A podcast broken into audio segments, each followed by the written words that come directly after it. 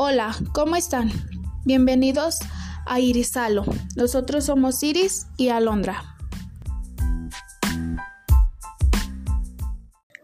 En el podcast del día de hoy vamos a estar hablando acerca de la metodología para la creación e innovación organizacional. En esta abarcaremos seis puntos. El primero es la planeación. Esta consiste en establecer los términos de referencia para orientar su ejecución. De aquí se desglosan nueve puntos. El primero es la determinación del factor del estudio. Este consiste en identificar los elementos que deben estudiarse para que la organización pueda cumplir su cometido. El segundo punto es la fuente de estudio. Es, de este se desglosan las internas y las externas.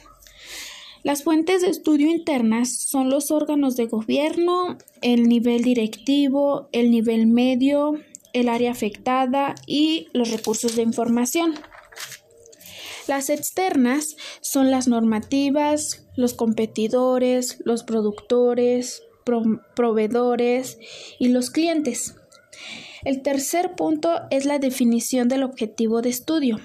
Aquí es necesario que determines con claridad el objetivo de estudio. El cuarto punto es investigación preliminar. Esta requiere una investigación o un reconocimiento para determinar la situación administrativa de la organización. La responsabilidad de, de reunir Toda la información puede ser de un equipo piloto que esté integrado para este efecto. El quinto punto es los lineamientos para orientar la investigación. Aquí consiste en determinar las necesidades específicas para realizar esto de manera adecuada. Es conveniente tomar en cuenta algunos de los siguientes criterios este que sería la jerarquización de prioridades, la interrelación de las unidades administrativas, la estimulación del tiempo y de los recursos, eh, la especificación del, del tipo de conocimientos técnicos y habilidades requeridas para aportar elementos. El siguiente punto es contenido de la investigación. En este consiste en la información sobre el campo de trabajo, la información referente a leyes, reglamentos, tratados, decretos, acuerdos, circulares y disposiciones normativas de la organización. El siguiente es la preparación del proyecto de estudio. Mm, de aquí se desglosan dos apartados, que sería la propuesta técnica. Ahí abarca la naturaleza, el alcance, la justificación, los objetivos, las estrategias, los recursos, los costos y los resultados. El siguiente es el programa de trabajo. En este desglosa la identificación, la responsabilidad, el área, la, la clave de actividades y la representación gráfica. El siguiente es la autorización para realizar el estudio. Aquí se debe de presentar el proyecto al titular de la organización para que éste dé su aprobación. El siguiente y último es la integración del equipo de estudio. Aquí la organización debe nombrar a una persona que tenga los conocimientos y la experiencia necesaria para llevarlo a cabo. El segundo tema es fuentes y recolección Recolección de la información. En este debe dirigirse hacia los hechos que permitan conocer y analizar lo que realmente sucede en la organización. Para este se desglosan ciertos puntos. El primero es los requisitos básicos que deben reunir los datos, los cuales tienen que ser específicos, completos, correctos, pertinentes, congruentes y susceptibles de validarse. El siguiente punto es la actitud del equipo responsable de la recopilación. Este, aquí el personal destinado al estudio debe llevar a cabo la labor de investigación sin prejuicios ni opiniones preconcebidas. El siguiente son las técnicas de, perdón, de recopilación de datos. Eh, para recabar la información en forma ágil y ordenada, puede, se puede hacer uso de una o diferentes tipos de técnicas, las cuales pueden ser investigación documental, observación directa, consultar a, a, un sistema de información, entrevistas y cuestionarios. El siguiente es las bases de la investigación, que serían elegir el tema que se pretende investigar, crear una hipótesis o idea para poder manejarlo, crear la justificación del por qué se pretende llevar a cabo ese trabajo y qué pretendemos con él. El marco teórico, teorías que manejan en relación al tema, tanto a favor de nuestra teoría como en contra y metodología que se utilizará para realizar dicha investigación y la bibliografía. El siguiente punto es la integración de la información.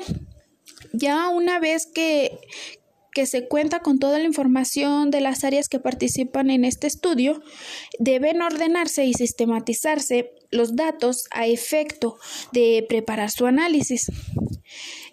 Y ese sería todo del segundo punto. El tercer tema que vamos a llevar a cabo es el análisis de la información. Para el análisis previo de la empresa se pueden aplicar técnicas que, que midan lo más importante que es la cultura y el clima organizacional, pero también se pueden aplicar este, diferentes técnicas como, como lo es la técnica de la observación. Este, la aplicación de todo tipo de estudios en una organización requiere una metodología que le permita alcanzar los mejores resultados en condiciones óptimas. Este, es decir, se busca la mejor forma de poder alcanzar todos los objetivos que se tienen para un mejor funcionamiento dentro de una organización a través de diferentes de diversas etapas o fases. Generación de la propuesta. Mediante esta elaboración se presentará la interpretación de los datos de la propuesta para poder presentar una elaboración y planteamiento acerca de esta. Una vez realizado el estudio y análisis correspondiente de la información pertinente a nuestro objeto de estudio, es necesario tomar acciones, de acuerdo a los resultados obtenidos posterior al estudio realizado. Es importante que al momento de llevar a cabo las propuestas se tomen en cuenta factores que afecten a la empresa. Otro punto importante a tomar en esta parte del proceso son los planes de acción de emergencia, es decir, debemos de tomar en cuenta un plan alternativo. La elaboración de la propuesta constituye el momento de transformar los planteamientos y medidas de mejoramiento en acciones específicas y está conformada por tres fases. Número 1 Preparación del programa. Número 2. Integración de recursos. Y número 3. Ejecución del programa. Implementación. La ejecución de la estrategia es un proceso complejo, principalmente por la gran cantidad de actividades que involucra, las diversas formas de proceder, la resistencia al cambio, coordinación de muchos grupos de trabajo y las diferentes formas de interpretación. Puntos clave en el proceso de ejecución de la estrategia. Punto 1. Organización. La principal prioridad en la ejecución de la estrategia es contar con una organización sólida, capaz de llevar a cabo exitosamente la estrategia. Existen cuatro medidas centrales para crear una organización fuerte. Número 1.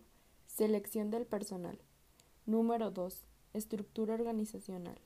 Número 3 Sistemas de coordinación y control. Número 4. Trabajo en equipo. Punto 2. Presupuesto estratégico. La implementación de la estrategia involucra una revisión por parte de la gerencia de la asignación de recursos entre las unidades de la empresa. Punto 3. Políticas y procedimientos. Siempre que una empresa modifica su estrategia, es recomendable que la gerencia revise las políticas y procedimientos de operación existentes para eliminar o modificar aquellas que no estén en sintonía y decidir si es necesario implementar otros. Punto 4. Apoyo logístico. Toda empresa necesita sistemas de información para recopilar y almacenar datos, dar seguimiento a los indicadores claves de desempeño, identificar y diagnosticar problemas y reportar información crucial para la estrategia. Punto 5. Incentivos dirigidos. La función de los sistemas de reconocimiento es alinear el bienestar de los miembros de la empresa con la realización de la visión de la compañía, de tal forma que los empleados se beneficien de ayudar a la empresa al ejecutar la estrategia de manera competente y satisfacer plenamente el cumplimiento de la estrategia. Uno de los mayores desafíos de la ejecución de la estrategia es emplear técnicas de motivación que puedan crear compromiso incondicional y generen ciertas actitudes entre los empleados favorables a la estrategia. Punto 6. Liderazgo estratégico. El liderazgo tiene que ver con impulsar y dirigir la implementación de la estrategia, lo cual es vital para todo el personal de la empresa. Esta función recae en el gerente general de la empresa. Evaluación. Una vez que se ha implementado el estudio, es indispensable comprobar el efecto de las innovaciones, por lo que es conveniente efectuar la identificación calificación y cuantificación de las realizaciones, así como de los cambios operativos que de éstas se desprenden. Para ello, se debe ordenar el manejo de los datos a partir de los parámetros delineados, lo que posibilitará la traducción de las acciones en indicadores para poder evaluar las medidas de mejoras. Bueno, aquí termina nuestro podcast de mi compañera Londra y yo, Iris. Espero les guste y gracias por escucharlo.